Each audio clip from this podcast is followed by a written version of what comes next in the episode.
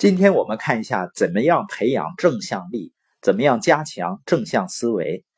首先呢，就是共情，也就是和别人产生情感共鸣，先理解别人的感受。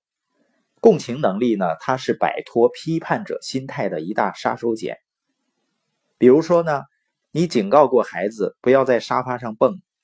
他仍然在上面蹦蹦蹦，然后摔到地上，摔了一跤，哭了。这个时候，如果你严厉的教训他一通，并且明令禁止他以后再在沙发上蹦，虽然孩子可能会被你的斥责吓唬住，以后可能不敢蹦了，但他跟你的关系不会有任何改善。而如果你用共情来解决这个问题，先关心他的腿有没有磕破，同情理解他的痛苦，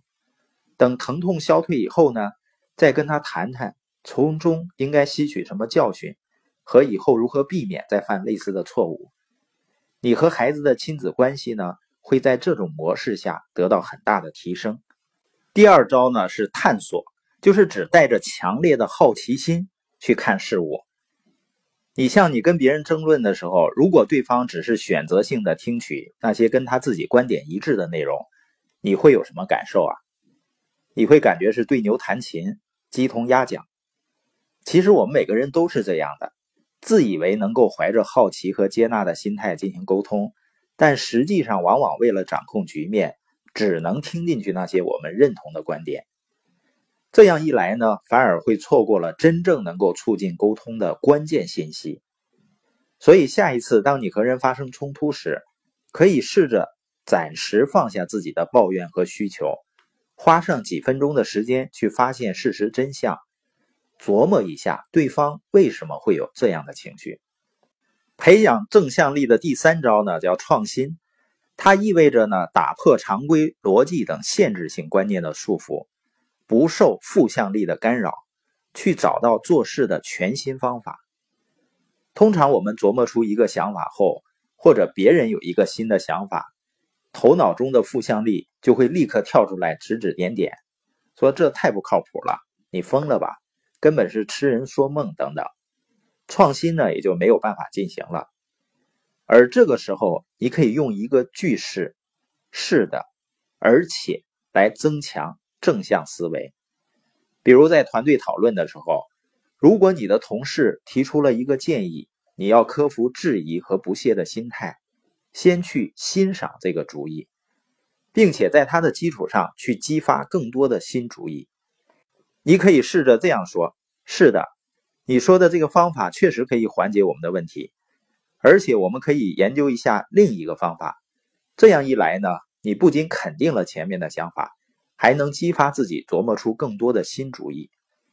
激发正向力的第四招呢，叫指引，也就是说，始终按照自己的价值观来做出选择。很多人之所以会出现中年危机。”是因为他们没有彻底弄清自己的人生究竟想要的是什么，怎么样才能让他们过得幸福而且有意义？如果没有自己的价值观来引导，人们会发现自己明明做了很多的事情，但最终呢，好像还是在原地踏步。有一个小方法能够解决这个问题：当你面对选择的时候，想象自己正处在生命的最后时刻，再回头看看。你面临的选择，那时候的你希望自己在这个节骨眼上怎么做？如果是一个团队走到了十字路口，可以想象一下未来的某个时间，在团队或公司将要不复存在的紧要关头，那时的你们会做出什么样的选择？这种方法之所以有效呢，是因为我们无论在生命的最后阶段，还是整个团队的生死存亡时刻。很多跟负向力相关的顾虑呢，都会打消，我们更容易做出正确的选择，也就是对我们生活来说更有价值、更有意义的选择。激发正向力的第五招呢是激活，也就是让你所有的思想和能量高度集中在行动本身，尤其是当出现负面情绪的时候，你开始关注目标去行动。行动呢，会让人更积极起来。